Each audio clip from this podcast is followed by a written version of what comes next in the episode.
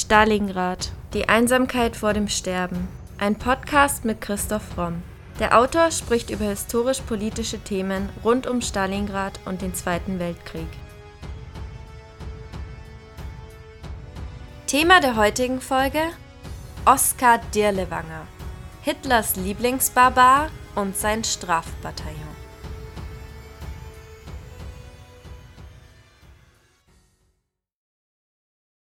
Oskar Dirlewanger. Alkoholiker, Sadist, Betrüger und Kinderschänder. Er entwickelte sich während der Zeit des Zweiten Weltkriegs zu einer der schrecklichsten Gestalten des Naziregimes. Sein Name ist untrennbar verbunden mit Grausamkeiten, Kriegsverbrechen und brutaler Unterdrückung. Der Journalist Gernot Kramper sagte einmal, Oskar Dirlewanger einen Nazi zu nennen, tut ihm fast zu viel der Ehre an. Er war eine zerrüttete Persönlichkeit, ein grausamer Sadist, der die Möglichkeiten des Krieges im Osten ausnutzte, um seine perversen Neigungen auszuleben. Das Strafbataillon der Lewanger, das nach seinem Gründer Oskar benannt wurde, war eine Einheit, die aus kriminellen, Strafgefangenen und abtrünnigen Soldaten bestand. Diese Männer waren bekannt für ihre extreme Gewaltbereitschaft und wurden oft für die schmutzigsten und gefährlichsten Aufgaben eingesetzt. Ihr Ruf als eine der grausamsten Einheiten des Zweiten Weltkriegs ist bis heute unvergessen. Der Zeitzeuge Gerhard Zwerens erinnert sich. Das Zusammentreffen mit den Dirlewanger Leuten, das höllische Bombardement und die bestialische Niedermetzelung des Aufstandes waren das Schmutzigste, was ich als Soldat erleben musste. Mit dem Krieg wollte ich daraufhin nichts mehr zu tun haben. Ich war reif für den Abschied. Die Geschichte dieses berüchtigten Strafbataillons und seines Chefs erzählen wir in der heutigen Podcast-Folge. Oskar Dirlewanger wird am 26.09.1895 in Würzburg geboren. Er stammt aus bürgerlichen Verhältnissen, sein Vater August ist Kaufmann. Über seine Kindheit oder seine Familienverhältnisse ist nur wenig bekannt. Dirlewanger ist das zweitgeborene Kind der Familie er hat zwei Schwestern und einen jüngeren Bruder. Dirlewanger selbst hat nie geheiratet. 1913 macht er sein Abitur in Esslingen und er beginnt dann eine Militärkarriere als einjährig Freiwilliger in der preußischen Armee, wo er als Maschinengewehrschütze im Grenadierregiment 123 dient. Während des Ersten Weltkriegs nimmt er an der deutschen Invasion in Belgien teil wobei er sechsmal verwundet wird. Für seine Kriegsteilnahme erhält er das Eiserne Kreuz zweiter und erster Klasse. Er behält bleibende gesundheitliche Schäden zurück und gilt fortan als 40% kriegsversehrt. Laut dem deutschen Biografen Knut Stang ist der Krieg der Faktor, der zur Verschlechterung von Dirlewangers späterem Geisteszustand und seiner Persönlichkeit führt. Knut schreibt über diese Zeit, Zitat, bei Dirlewanger verbanden sich eine amoralische Persönlichkeit, zusätzlich zerrüttet durch Alkoholismus und eine sadistische sexuelle Veranlagung, das Fronterlebnis des Ersten Weltkrieges, rauschhafte Gewalt und Barbarisierung. Schon zu Ende des Krieges wird er zum ersten Mal polizeiauffällig. In einem Polizeibericht wird er als psychisch instabiler fanatischer Alkoholiker eingeschätzt, der unter dem Einfluss von Alkohol und Drogen in Gewalt ausbrechen würde.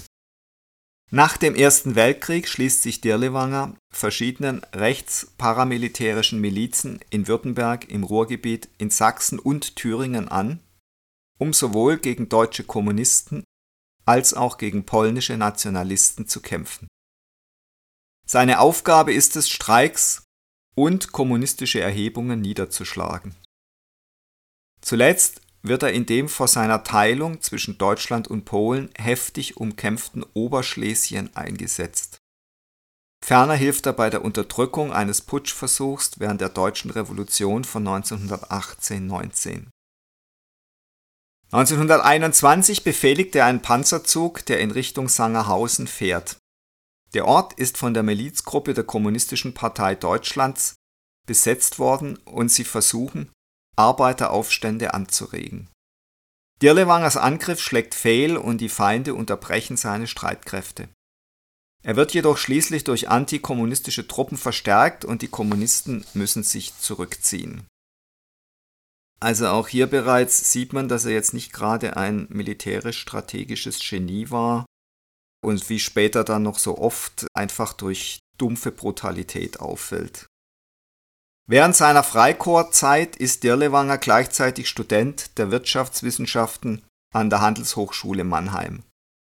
Im Jahr 21 wird er wegen erwiesener antisemitischer Hetze von der Hochschule verwiesen, kann aber dennoch im Jahr darauf in Frankfurt mit einer Arbeit zur Kritik von Planwirtschaftsmodellen zum Doktor promovieren. 1923 tritt er der NSDAP und der SS bei. In der Zeit nach seiner Promotion hat Dirlewanger verschiedene Jobs inne, unter anderem als Geschäftsführer einer Textilfabrik bei einer Bank und in einer Strickwarenfabrik. 1927 ist sein Parteiaustritt registriert. Ob Dirlewanger tatsächlich selbst ausgetreten ist oder ob es zum Parteiausschluss kam, ist unklar. Auch der Grund für das Verlassen der Partei ist unbekannt, er hat aber in seinem Leben also immer wieder mit Unterschlagung von Geld zu tun und insofern ist nicht auszuschließen, dass das hier auch eine Rolle gespielt hat. 1932 erfolgt dann der Wiedereintritt in die Partei. Das scheint dann auch möglich gewesen zu sein und Dirlewanger wird SA-Mitglied. 1933 wird Dirlewanger stellvertretender Direktor des Arbeitsamts Heilbronn. 1934, ein Jahr später, gerät Dirlewanger wieder in Konflikt mit dem Gesetz. Er wird viele Male wegen illegalen Waffenbesitzes und Unterschlagung verurteilt. Zudem macht er sich in diesem Jahr noch eines größeren Vergehens schuldig. Er wird wegen der Vergewaltigung eines 13-jährigen Mädchens das der Liga der deutschen Mädchen angehörte, zu zwei Jahren Haft verurteilt. Er verliert seine Anstellung als Direktor des Arbeitsamtes, seine Doktorwürde wird ihm von der Universität aberkannt. Aber es kommt noch schlimmer für ihn. Dirlewanger wird zum zweiten Mal aus SA und NSDAP ausgeschlossen, wegen unwürdigen Verhaltens. Seine Haftstrafe sitzt er daraufhin im Zuchthaus in Ludwigsburg ab. 1937, bereits kurz nach seiner Entlassung, landet Dirlewanger wegen Veruntreuung erneut hinter Gittern. Jetzt soll er seine Strafe im Schutzhaftlager Welsheim antreten. Allerdings hat Dirlewanger in dieser Zeit einen mächtigen Fürsprecher. Gottlob Berger, ein Kamerad aus dem Ersten Weltkrieg und ab 1939 Chef des SS-Hauptamtes. Berger sorgt dafür, dass sein Schützling nach der Verurteilung freikommt und sich im spanischen Bürgerkrieg im Sinne der SS bewähren kann. Zwischen 1937 und 1939 dient er also in Spanien der Nationalspanischen Fremdenlegion, kann jedoch bald seine Aufnahme in die angesehene Legion Condor erreichen und leistet dann dort bis 1939 den Dienst ab.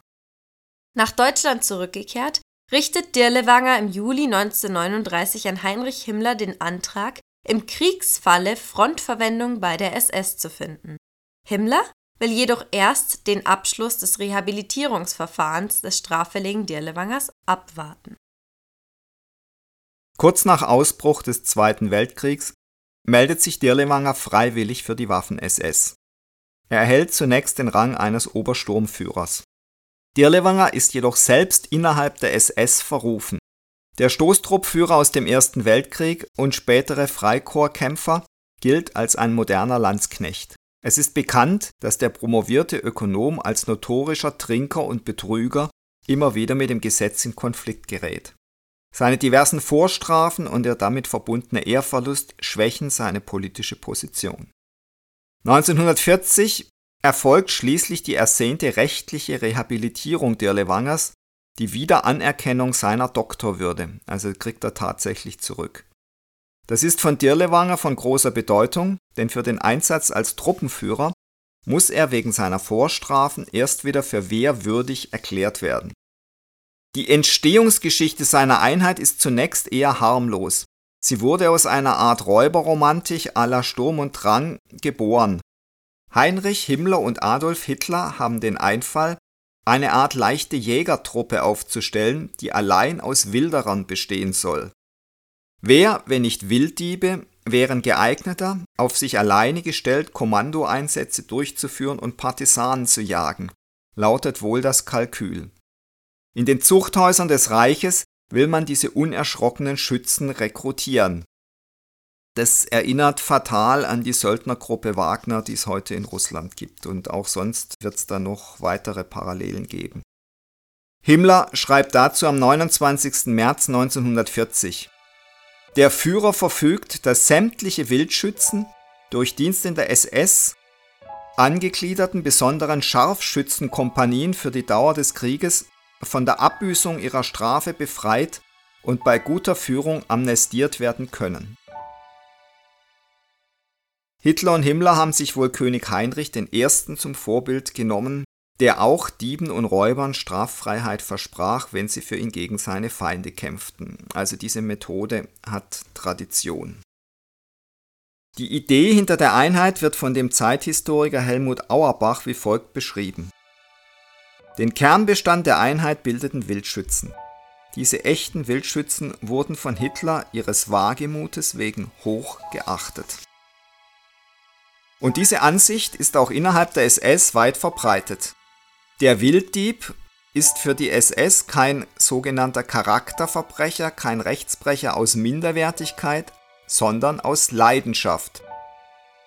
Man wird ihm eine schwere Last abnehmen, wenn man ihm die Chance gibt, sich vor dem Feind für seine Heimat zu bewähren, und er kann dabei seine Jagdleidenschaft in den weiten Wäldern und Sümpfen des Ostens im Kampf gegen Partisanen ausnützen. Also man sieht hier was, was Klemperer ja auch in seiner Sprachanalyse immer wieder feststellt, dass das Dritte Reich eben nicht nur sprachlich, sondern auch inhaltlich immer wieder Anlehnung an der deutschen Romantik nimmt. Also dieses Wort Leidenschaft, das hier mehrmals auftaucht, ist ja auch ein Wort, das eindeutig der deutschen Romantik entliehen ist. Noch in der ersten Hälfte des Jahres 1940 wird mit der Erfassung der Wilddiebe begonnen, doch das Unternehmen droht schon daran zu scheitern, dass viel zu wenig Wilderer inhaftiert sind. Mit ihnen könnte man ein Kommandounternehmen starten, aber keineswegs eine größere Formation aufbauen. Mehr als 250 Wilddiebe bringt man nicht zusammen. Also, und jetzt wird's weniger romantisch, werden weitere Leute angeworben, darunter alle möglichen Schwerkriminellen. Also eigentlich exakt das, was die Wagner-Gruppe in Russland auch macht. Am 4. Juni 1940 macht Dirlewangers Fürsprecher Gottlob Berger dem Reichsführer SS den Vorschlag, die Ausbildung der wegen Wilddieberei Vorbestraften dem neu in die Waffen-SS übernommenen Obersturmführer Dr. Oskar Dirlewanger zu übertragen. Himmler ist einverstanden. Denn trotz seiner Vorstrafen gilt Dirlewanger für Himmler als alter Kämpfer der NSDAP und hat sich mit seinen militärischen Ehren Anerkennung im Ersten Weltkrieg erworben. So wird die SS-Sonderformation unter dem Kommando Dirlewangers auf Befehl Heinrich Himmlers noch im selben Jahr im brandenburgischen Oranienburg aufgestellt. Dirlewanger wird ab August bei der 5. SS Totenkopfstandarte geführt. Seine Einheit hat zunächst die Bezeichnung Wilddiebkommando Oranienburg Ab 1.9.1940 heißt sie dann SS Sonderbataillon Dirlewanger und hat damit Bataillonsstärke erreicht. Im Jahr 1943 wird sie dann sogar als SS Sonderkommando Dirlewanger auf Regimentsstärke gebracht werden und nachdem Himmler Chef der Heeresrüstung und Befehlshaber des Ersatzheeres geworden war, im Sommer 1944 sogar zur Brigade erweitert und heißt fortan SS Sturmbrigade Dirlewanger. Die Einheit wird zuerst im deutsch besetzten Polen eingesetzt, wo Dirlewanger zum SS-TV-Kommandant eines Arbeitslager ernannt und mit Sicherheitsaufgaben betraut wird. Aber auch seine neue militärische Position hält Dirlewanger nicht davon ab, weiterhin Gesetze zu brechen und Befehle zu missachten. Als das Lager vom SS-Richter Georg Konrad Morgen wegen Missbrauchs untersucht wird, beschuldigt dieser Dirlewanger unter anderem der Korruption und Unterschlagung. Sobald das SS-Polizeigericht Krakau beginnt, gegen Dirlewanger und seine Männer zu ermitteln, eilt ihm sein Freund Berger erneut zur Hilfe und sorgt dafür, dass die Einheit nach Weißrussland versetzt wird. Dirlewangers Truppe ist ein brutaler Soldatenhaufen, welcher bei seinem Einsatz im besetzten Polen eine breite Blutspur hinterlässt. Die Sturmbrigade wird in Weißrussland zur Partisanenbekämpfung eingesetzt. Deutsche Militärs hatten immer Zweifel an den angeblichen Erfolgen der Einheit im Kampf gegen Partisaneneinheiten. Tatsächlich kann von einem systematischen Vorgehen hier kaum die Rede sein. Die Truppe ermordete wahllos die Dorfbewohner, brannte Dörfer nieder, plünderte, vergewaltigte und fing Zwangsarbeiterinnen ein. Für jeweils zehn Frauen erhalten die Männer zwei Flaschen Schnaps. Der Gestapo-Chef von Lublin bezeichnet den Landsknechthaufen deswegen 1940 als eine Landplage. Die Gräueltaten, welche Dirlewanger und seine Männer Berichten zufolge begangen haben sollen, sind an Sadismus und Grausamkeit nicht mehr zu überbieten. Dirlewanger übertrifft mit seinen Verbrechen sogar noch die Folterverhöre des Lyoner Gestapo-Chefs Klaus Barbie an perverser Kreativität. Es ist bewiesen, dass er Schandtaten wie die Injektion von Strychnin in jüdische weibliche Gefangene begangen hat, nachdem er sie ausgepeitscht und ausgezogen hatte. Er sah sie dann vor seinen Augen sich zu Tode krampfen. All dies wurde nur zu seiner Unterhaltung getan. Er soll tote jüdische Frauen mit Pferdefleisch gekocht haben, um Seife herzustellen. Auch wird er verdächtigt, dass er in Warschau Hunderte von Schulkindern getötet hat. Bewiesenermaßen hat er Zivilisten in einer Scheune zusammengetrieben, sie in Brand gesetzt und jeden erschossen, der zu fliehen versucht hat. Es wird angenommen, dass insgesamt mindestens 30.000 belarussische Zivilisten von seiner Einheit ermordet wurden. Andere Schätzungen gehen sogar von 120.000 Menschen aus. 1942 entwickelt sich die Mannschaft des SS-Sonderbataillons Dirlewanger so schnell zu einer Bewährungseinheit für verurteilte SS-Mitglieder und Wehrmachtsangehörige. Die Sonderformation besteht nach ihrer Aufstellung in Oranienburg bis zum Ende ihrer ersten Verwendung im Generalgouvernement Polen Februar 42 ausschließlich aus vorbestraften Wilddieben. Also bis 42 waren es erstmal nur Wilddiebe. Während dieses Einsatzes scheint das Kommando stark zusammengeschmolzen zu sein, denn Ende März 42 spricht man von einer Verstärkung auf 250 Mann. Also es sind wohl von den 400 nicht mal mehr die Hälfte übrig gewesen. Im Juni dieses Jahres werden daraufhin nochmal alle Strafanstalten nach wegen Wilddieberei bestraften Männern durchsucht. Aufgrund der Aktion werden im September weitere 115 Wilddiebe nach kurzer und scharfer Ausbildung in Oranienburg dem Sonderkommando Dirlewanger zugeteilt. Im Sommer 42, als das Sonderkommando zur Partisanenbekämpfung im Bereich des höheren SS- und Polizeiführers Russland Mitte eingesetzt wird, stellt Dirlewanger zusätzlich eine Kompanie ukrainischer und ein Bataillon russischer Hilfswilliger auf und gliedert sie seiner Einheit an. Die rechtliche Stellung der Einheit ist zu Beginn unklar. Erst ein Befehl des Reichsführers SS bestimmt 42, das Sonderkommando Dirlewanger sei als Freiwilligenabteilung der Waffen-SS anzusehen, ähnlich den Freiwilligenverbänden der germanischen Staaten und unterstehe als solche dem SS-Führungshauptamt. Dieses Amt übernimmt auch Ausrüstung und Bewaffnung der Einheit. Dessen ungeachtet ist es jedoch der Chef des SS-Hauptamtes Gottlob Berger, der sich als Freund Dirlewangers um die Einheit besonders kümmert und sie gegen Angriffe und Beschwerdeführungen bei Himmler immer wieder in Schutz nimmt. Das ist für Oskar Dirlewanger auch bitter nötig, denn er sieht sich wieder und wieder mit der Gerichtsbarkeit konfrontiert, also selbst im Unrechtssystem des Dritten Reiches.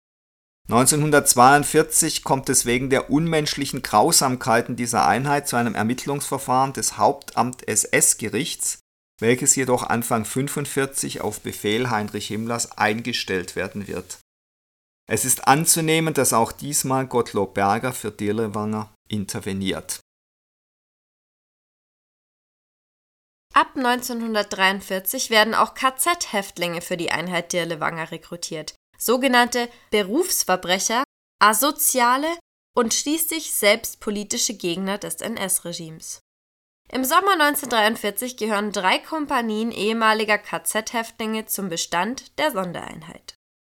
Es ist an Zynismus fast nicht zu überbieten, dass gerade KZ-Häftlinge, darunter auch solche, die wegen regimefeindlichem Verhalten als Kommunisten und Widerstandskämpfer im KZ waren, für diese Einheit zwangsrekrutiert waren und dann als Opfer zum Täter wurden.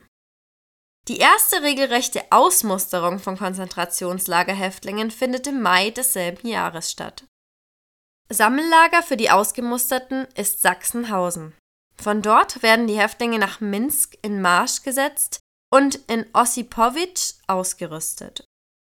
Der Besuch Dirlewangers in den Konzentrationslagern zur Ausmusterung geeigneter Häftlinge ist von Himmler selbst angeordnet worden. Wie die Berichte ehemaliger Häftlinge aus Sachsenhausen zeigen, erfolgen die Ausmusterungen in Wirklichkeit jedoch nicht aufgrund von freiwilligen Meldungen, wie es Himmler vorgesehen hat, sondern unter Drohungen. Der Druck auf diese Menschen hat alsbald Methode, und wer sich weigert, muss um sein Leben fürchten. So wird zum Beispiel ein Häftling, der nicht mitmachen will, kurzerhand der Versuchsstation für Typhusexperimente des Buchenwalder Konzentrationslagers überstellt nach einem anderen Bericht ging die Ausmusterung so vor sich. Von einigen Blöcken werden unter den weniger als 45 Jahre alten Häftlingen die kräftigsten und gesündesten ausgesucht und gesondert untergebracht. Eine Kommission von Waffen-SS-Offizieren nimmt unter diesen die endgültige Ausmusterung vor. Die Ausgemusterten bekommen Truppenverpflegung, werden eingekleidet und nach Minsk transportiert. Erst dort erfahren sie, dass sie nun der Einheit Dirlewanger angehören. Im Februar 1943 erhalten die Mitglieder der Einheit als äußeres Kennzeichen besondere Kragenspiegel, die zwei gekreuzte Karabiner mit einer Handgranate darunter zeigen. Dieses Symbol wird erschreckenderweise auch heute noch verwendet. Kaum ein Zeichen ist unter Neonazis so beliebt wie dieses. Auch in Ostritz wurde es auf dem Neonazi-Festival Schild und Schwert ganz offen getragen. Weil die rechte Veranstaltung bundesweit für Aufsehen sorgte, ging der Polizei vor Ort irgendwann dann doch auf, dass es sich um ein NS-Emblem handeln könnte, und danach musste der sogenannte arische Sicherheitsdienst die T-Shirts ablegen. Auf jeden Betrachter wirkt das Symbol martialisch, aber nur die wenigsten Nicht-Nazis wissen, was es bedeutet. Es ist aber nicht irgendein Zeichen des Dritten Reiches, es ist das Truppenemblem der schlimmsten und entmenschlichsten NS-Einheit überhaupt. Obwohl Heinrich Himmler von Dirlewangers Verbrechen und Gräueltaten ganz genau unterrichtet ist, bezeichnet er ihn weiterhin als seinen tapferen Schwaben und im Dezember 1943 bekommt er dann das Deutsche Kreuz verliehen, weil er besonders viele sogenannte Banditen, also Partisanen, ausgerottet hat, getötet hat. Aufgrund dieser Auszeichnung ist die Bilanz seines Wütens nur bezogen auf Weißrussland für den Zeitraum von März 42 bis Anfang August 43 hervorragend belegt. 15.000 vernichtete sogenannte Banditen, also Partisanen, so listet das Papier seines Chefs und Belobigers auf, also von Himmler, 92 Tote der Dirlewanger Gruppe auf der anderen Seite das ergibt ein Verhältnis von Opfern zu Tätern von 163 zu 1 und es ist unwahrscheinlich, dass eine nennenswerte Zahl der angeblichen Banditen überhaupt bewaffnet war. 1944 gibt es dann in den Grausamkeiten, die dieses Bataillon verübt, einen neuen traurigen Höhepunkt. Und zwar hatten die deutschen Besatzer Polens Hauptstadt Warschau schon fünf Jahre lang fest im Würgegriff, kaum ein Tag ohne Demütigung, kaum eine Nacht ohne Razzia. Immer wieder Übergriffe, Exzesse. Und dann der Gegenschlag. Am 1. August 44, Punkt 17 Uhr, beginnt das Feuer polnischer Widerstandskämpfer der Heimatarmee, kurz AK genannt. Es scheint ein taktisch gut gewählter Zeitpunkt zu sein. Die Rote Armee steht kurz vor Warschau und die Westalliierten sind bereits in der Normandie gelandet. Der Warschauer Aufstand gilt als Höhepunkt der polnischen Resistance gegen das Hitlerregime und die Rache dafür war ein fürchterliches Gemetzel mehrerer SS-Verbände und Polizeieinheiten in Kämpfen, die über zwei Monate andauern sollten. Und man muss dazu sagen, dass die Rote Armee sich da auch nicht sonderlich beeilt hat, um dieser Widerstandsgruppe in Warschau zu Hilfe zu kommen. Für den SS-Chef ist Dirlewangers Mörderbande ein ideales Instrument, um den Warschauer Aufstand niederzuschlagen. Besonders in den ersten Augusttagen verüben die vom höheren SS- und Polizeiführer Heinz Reinefahrt kommandierten Verbände in den Warschauer Stadtteilen Wola und Ochota zahlreiche Massaker. Allein in Wola beteiligen sich Dirlewangers Männer an der Erschießung von schätzungsweise 30.000 Menschen.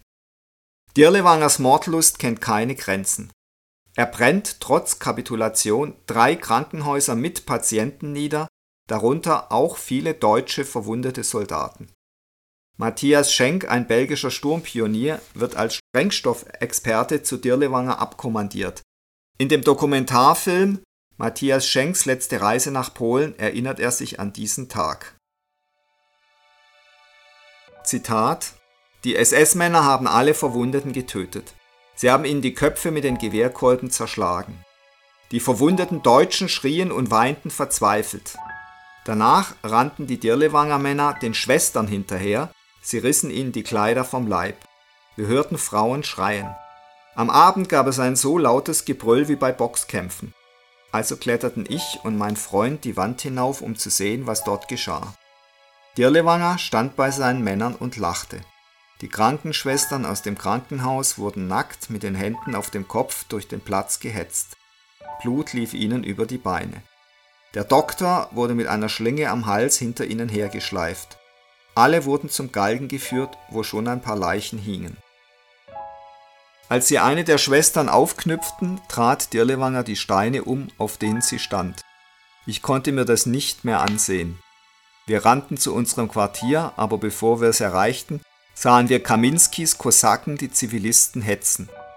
Eine schwangere Polin fiel nieder. Einer der Hiwis drehte sich um und peitschte sie, als sie versuchte, auf den Knien zu entkommen.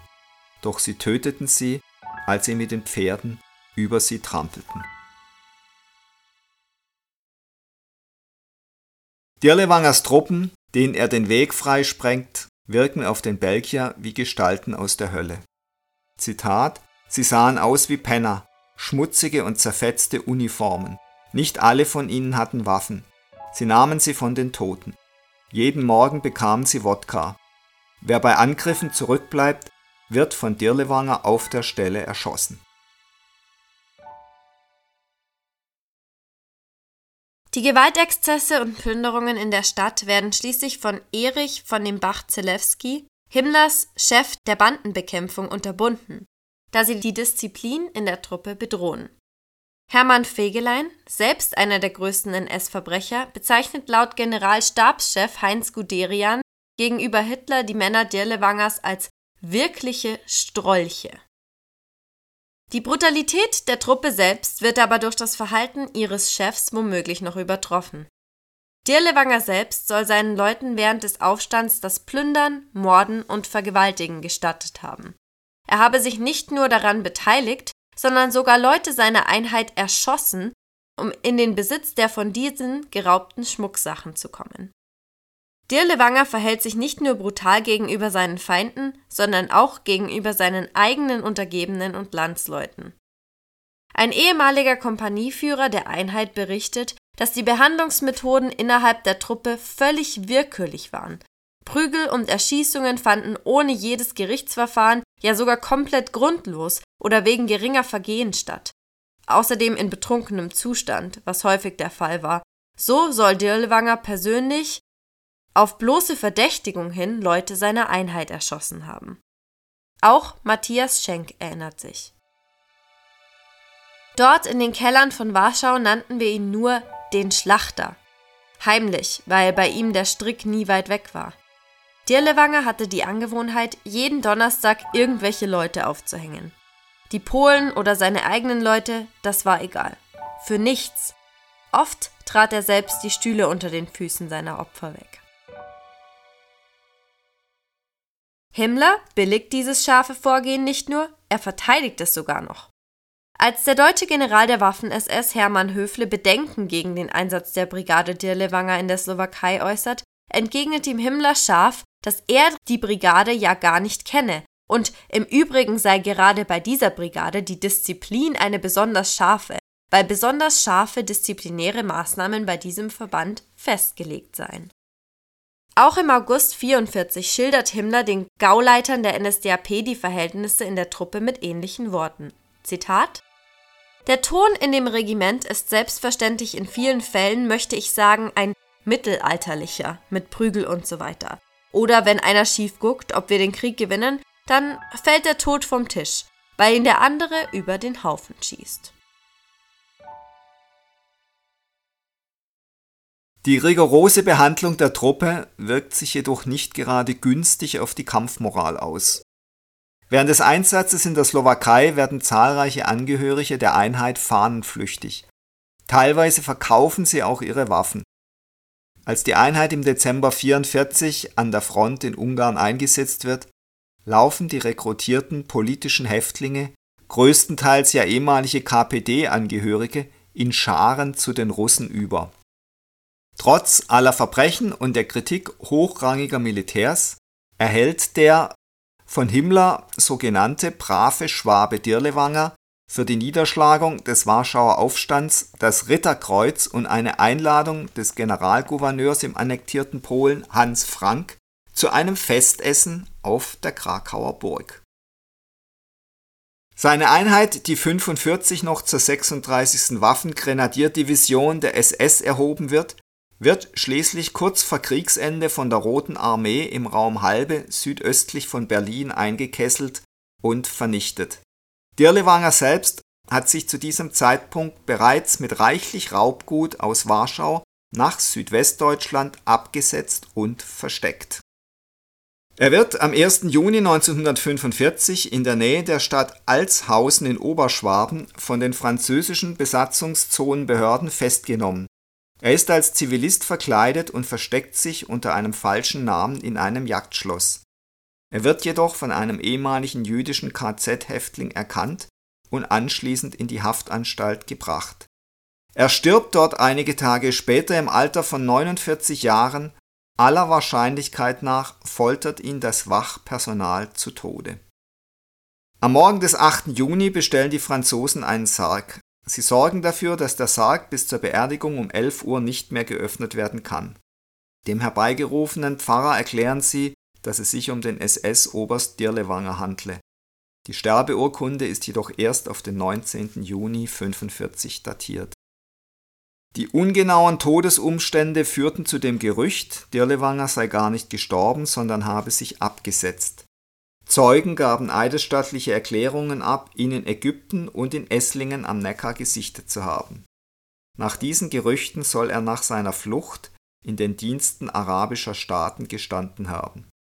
Diese Theorie kann erst in den 60er Jahren durch eine Exhumierung widerlegt werden. Die Truppe Dirlewanger gilt bei einigen Militärnostalgikern bis heute als in Anführungszeichen legendär. Aber außerordentlich sind nicht ihre angeblichen soldatischen Leistungen im Partisanenkrieg, sondern die mörderische Willkür, die sie zur Einschüchterung einer wehrlosen Bevölkerung ausübte. Aufstellung, Rekrutierung und Praxis dieser Einheit sind ein Beispiel für die Skrupellosigkeit, mit der die nationalsozialistische Führung den Krieg führt, schon bevor er offiziell ein totaler wird. Gebüßt hat dafür in Deutschland bislang niemand. Nicht die Kommandeure, nicht die Schützen, nicht diejenigen, die Menschen aufknüpften. Es gab Anläufe zuhauf, die Verbrechen aufzuklären, nicht nur die, die von Dirlewangers Mördertruppen in Warschau begangen wurden. Aber nicht allein die Morde der Dirlewanger Einheit in Warschau blieben ungesühnt. Für die im Sommer 44 in Warschau begangenen Verbrechen verurteilten bundesdeutsche Gerichte lediglich zwei rangniedrige Angehörige der Waffen-SS. Erich von dem Bach-Zelewski bot sich im Nürnberger Prozess der Anklage als Zeuge an. Gegen ihn wurde auch später nicht als Oberbefehlshaber bei der Niederschlagung des Warschauer Aufstands ermittelt. Mehrere Versuche, Heinz Reinefahrt wegen der Massaker in Wola und Ochota anzuklagen, scheiterten in den 60er Jahren. Als Bürgermeister von Westerland auf Sylt und späterer Abgeordneter des Blocks der Heimatvertriebenen und Entrechteten im Landtag von Schleswig-Holstein gelang Reinefahrt eine beachtliche politische Nachkriegskarriere. In den Vernehmungen schoben von dem Bach Zelewski und Reinefahrt die Schuld für die Gewaltexzesse Dirlewanger und anderen verstorbenen Kommandeuren zu. In Polen besteht heute ein großes Interesse daran, dass gegen die Henker von Wola noch ermittelt wird. Dass es tatsächlich noch zu Strafprozessen kommt, ist dennoch eher unwahrscheinlich. Dokumente, mit denen sich die Verbrechen den einzelnen Männern der Sondereinheit Dirlewanger zuordnen ließen, gibt es nicht. Die wenigen noch lebenden Zeugen werden nach mehr als 60 Jahren die Täter kaum zweifelsfrei identifizieren können. Dennoch, mit Ermittlungen gegen die SS-Kreise würde die deutsche Justiz wohl ein wichtiges Zeichen setzen, dass die Verbrechen bei der Niederschlagung der Warschauer Erhebung die in Deutschland noch immer im Schatten des Aufstands im Warschauer Ghetto vom Frühjahr 43 steht, nicht vergessen sind.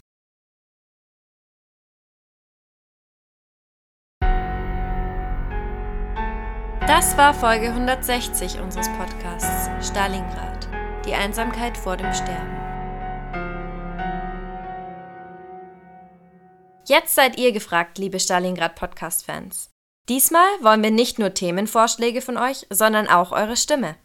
Egal ob alteingesessene Stalingrad-HörerInnen oder NeuentdeckerInnen, wenn euch unser Podcast gefällt und ihr euch jede Woche auf eine neue Folge freut, würden wir uns sehr über eure Unterstützung beim Publikumsvoting des Deutschen Podcastpreises freuen. Noch bis 28. Mai könnt ihr auf www.deutscher-podcastpreis.de in der Kategorie Wissen für unseren Historienpodcast abstimmen. Zusätzlich könnt ihr auch noch andere Podcasts in den Kategorien Comedy, Lifestyle sowie Nachrichten und Politik unterstützen. Da sehr viele Podcasts unabhängig recherchiert und produziert sind, freuen sie sich, genau wie wir, sehr über die tatkräftige Unterstützung ihrer Fans. Wir leben von euch, liebe Stalingrad Podcast-HörerInnen, und fänden es klasse, wenn ihr beim Voting dabei wärt. Falls Preise und Abstimmungen nicht so euer Ding sind, könnt ihr uns aber auch sehr gern mit dem Lesen unserer Primero-Bücher unterstützen. Von postapokalyptischen Motorradrennen über Mauerfalldramen bis hin zu den Abenteuern des frechen Turboraben Gottfried ist bei uns einiges geboten. Außerdem könnt ihr uns natürlich weiterhin Themenvorschläge sowie Anmerkungen und Anregungen über primero.primeroverlag.de oder bei Instagram at primero-verlag zukommen lassen. Jede Idee ist willkommen. Danke, dass ihr so treu und interessiert unseren Podcast hört. Wir hoffen, ihr bleibt uns noch sehr lange erhalten.